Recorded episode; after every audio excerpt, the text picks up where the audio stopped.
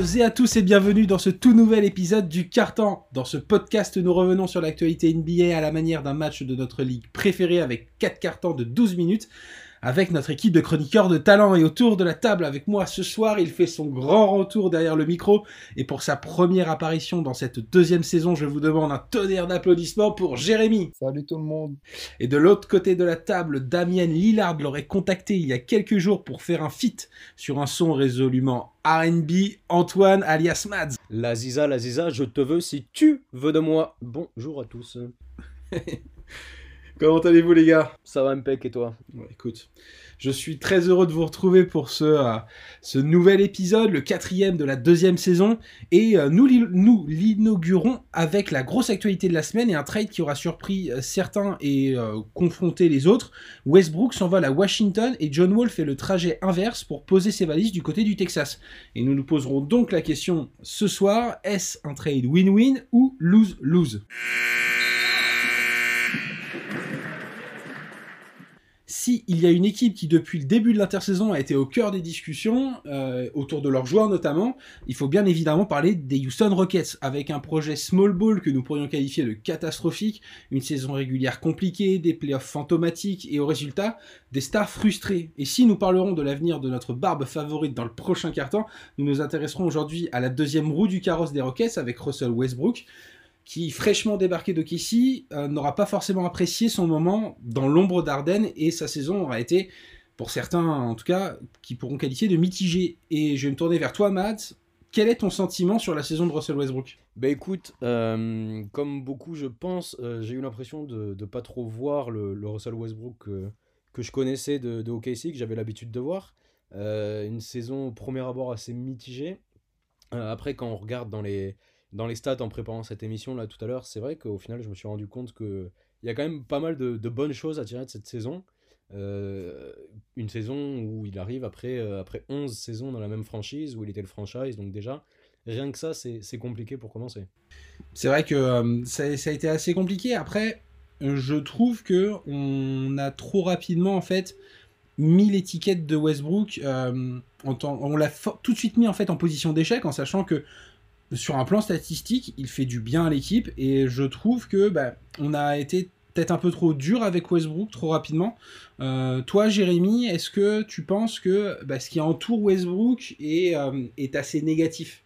Euh, Ouais, en fait, comme, comme je disais à Antoine tout à l'heure, c'est vrai que du coup, quand on regarde ces statistiques qui sont plus qu'honorables, on va dire, on, lui a beaucoup craché dessus en fait. Je trouve que ça a un peu été euh, un, un, bouc émissaire euh, cette saison, alors qu'au final, euh, il, a fait une, saison pas si mauvaise que ça.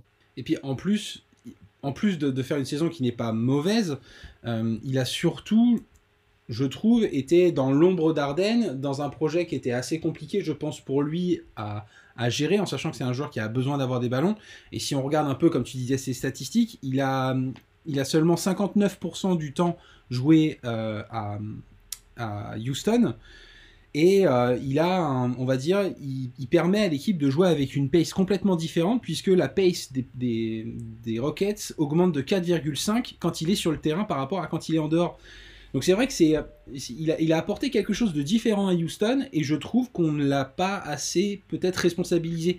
Toi, Mads, euh, tu penses qu'il y a vraiment que c'est la faute de Westbrook ou que c'est la faute, on va dire, de, son, de l'entourage de, de, au sein de l'équipe? Bah écoute, moi je mettrais aucune, aucune faute sur Westbrook parce qu'on vient de le dire, euh, il a fait une saison qui était plus qu'honorable euh, dans une équipe qui a un, jeu stéréotypé et auquel, euh, auquel Westbrook intrinsèquement, quand, quand, on analysait avant, le, avant les premiers matchs de la saison, on avait l'impression que ça collait pas.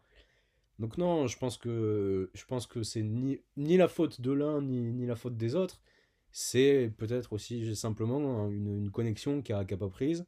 Euh, on n'a pas parlé encore aussi, mais le, changement de statut, c'est quand même compliqué, au-delà d'être un franchise player sur le terrain, euh, d'avoir absolument tous tout, les ballons et, euh, et de passer et d'arriver pardon dans, dans une équipe où il y a un joueur comme James, James Harden qui comment dire qui bouffe beaucoup beaucoup la balle aussi quoi.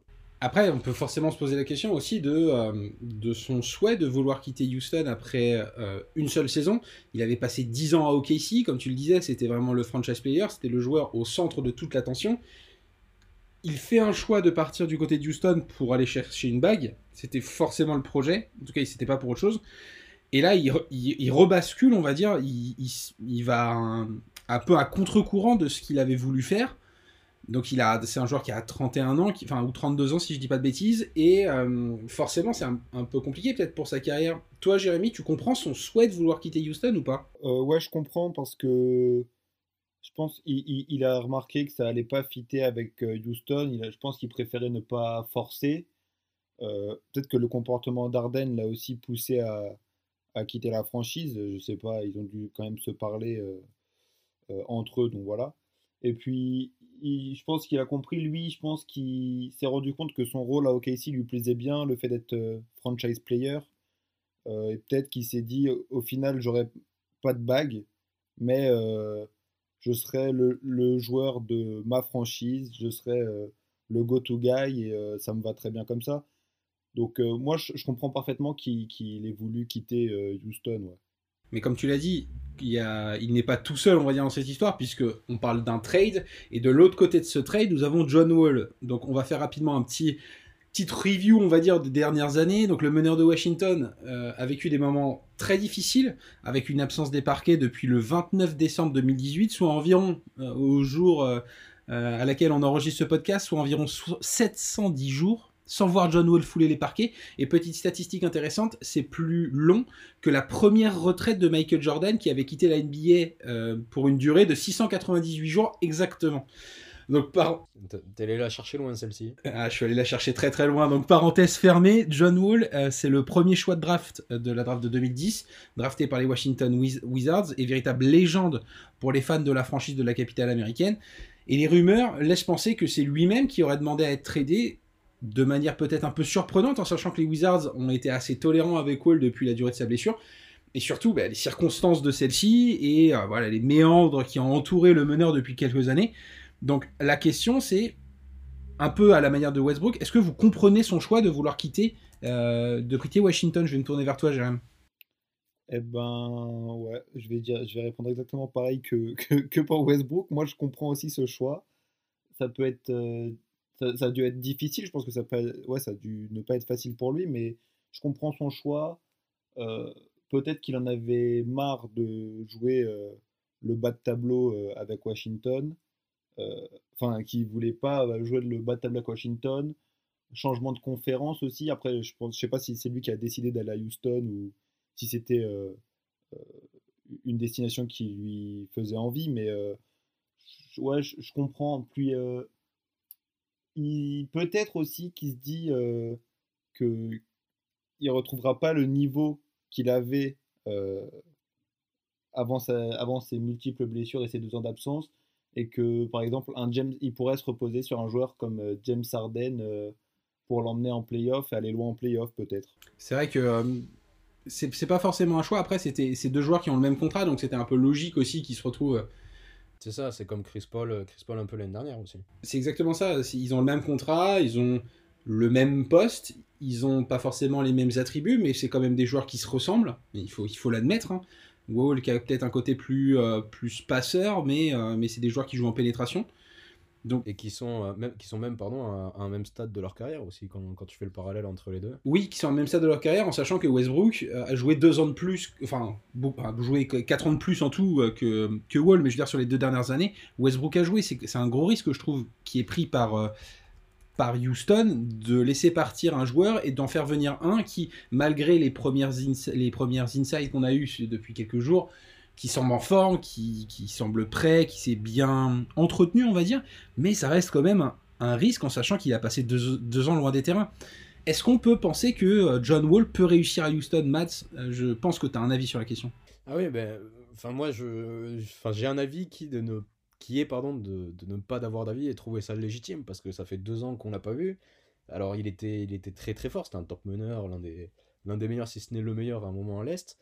Euh, mais un multiple star, rien à dire, un, joueur hyper complet, mais mec a été blessé deux ans. Euh, quand tu joues pas pendant deux ans, c'est le jeu qui change aussi hyper rapidement en NBA. C'est pas la même, euh, voilà, la même intensité de conditions physiques, de, de, de, comment dire, de, euh, enfin d'être, d'être à jour, quoi, d'être prêt. honnêtement, moi, j'ai, quand tu m'as posé la question, j'ai, je, je, je, considère que je peux pas donner de, de réponse. J'ai pas de, non, je, suis très très très dubitatif, quoi. Il faut dire aussi que ces deux joueurs qui étaient leaders de leur franchise à un, certain moment, donc Westbrook du côté de Casey et John Wall du côté de, de, Washington avant sa blessure, ils partent tous les deux dans une franchise qui ne va pas leur appartenir. C'est-à-dire que James Harden euh, tient les Rockets, donc Wall va arriver dans un second rôle, et les Wizards, pour l'instant, c'est la franchise de Bradley Bill, et c'est pas Westbrook ne va pas, je pense, réussir à vraiment imposer sa patte comme il aurait voulu le faire du côté de Houston. Après, Bradley Bill évolue mieux sans ballon que James Harden, mais ça reste quand même un joueur qui a, qui, a, sa franchise. Donc ça peut être dur aussi pour Westbrook de, vivre ça. Moi, j'ai pardon, j'ai l'impression que, que après avoir, euh, avoir connu cet échec à Houston, après avoir connu 10 ans de, de starification, de, succès quand même à, OKC, euh, que, que ça le dérange pas. Et je pense qu'il est plus, plus attiré par ça, Westbrook. Qui, il, sait très bien qu'en arrivant à Washington, ça va être la deuxième option. C'est pas son équipe. Et, d'un côté, ça lui enlève aussi une part de pression. On, mettra, on le mettra moins en cause s'il y a des résultats négatifs, tout ça. Donc, je pense que je pense qu'un joueur comme ça n'est pas. Non, non, je pense que ouais, il est, euh, il pas forcément mécontent d'arriver en, deuxième option. Ouais, et, moi, je voudrais dire un truc sur, euh, sur Houston. En fait, je suis très très excité euh, de voir le duo John Wall et Marcus Cousins à Houston. Euh, alors forcément, il y a énormément d'interrogations parce qu'on ne connaît pas le niveau des deux joueurs euh, aujourd'hui à cause de leurs blessures à répétition. Mais c'est très très excitant de se dire que dès la reprise de la saison, on va voir euh, ces deux, ces deux-là jouer ensemble. C'est vrai que ça va être très intéressant, comme tu dis, il y a beaucoup d'incertitudes qui entourent les Rockets actuellement.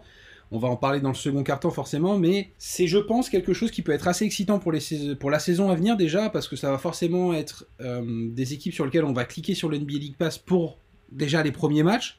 On va voir comment ça se passe du côté de Washington, on va voir comment ça se passe du côté des Rockets, et je pense que d'ici quelques mois, on pourra savoir si c'est vraiment un trade win-win ou un trade lose-lose.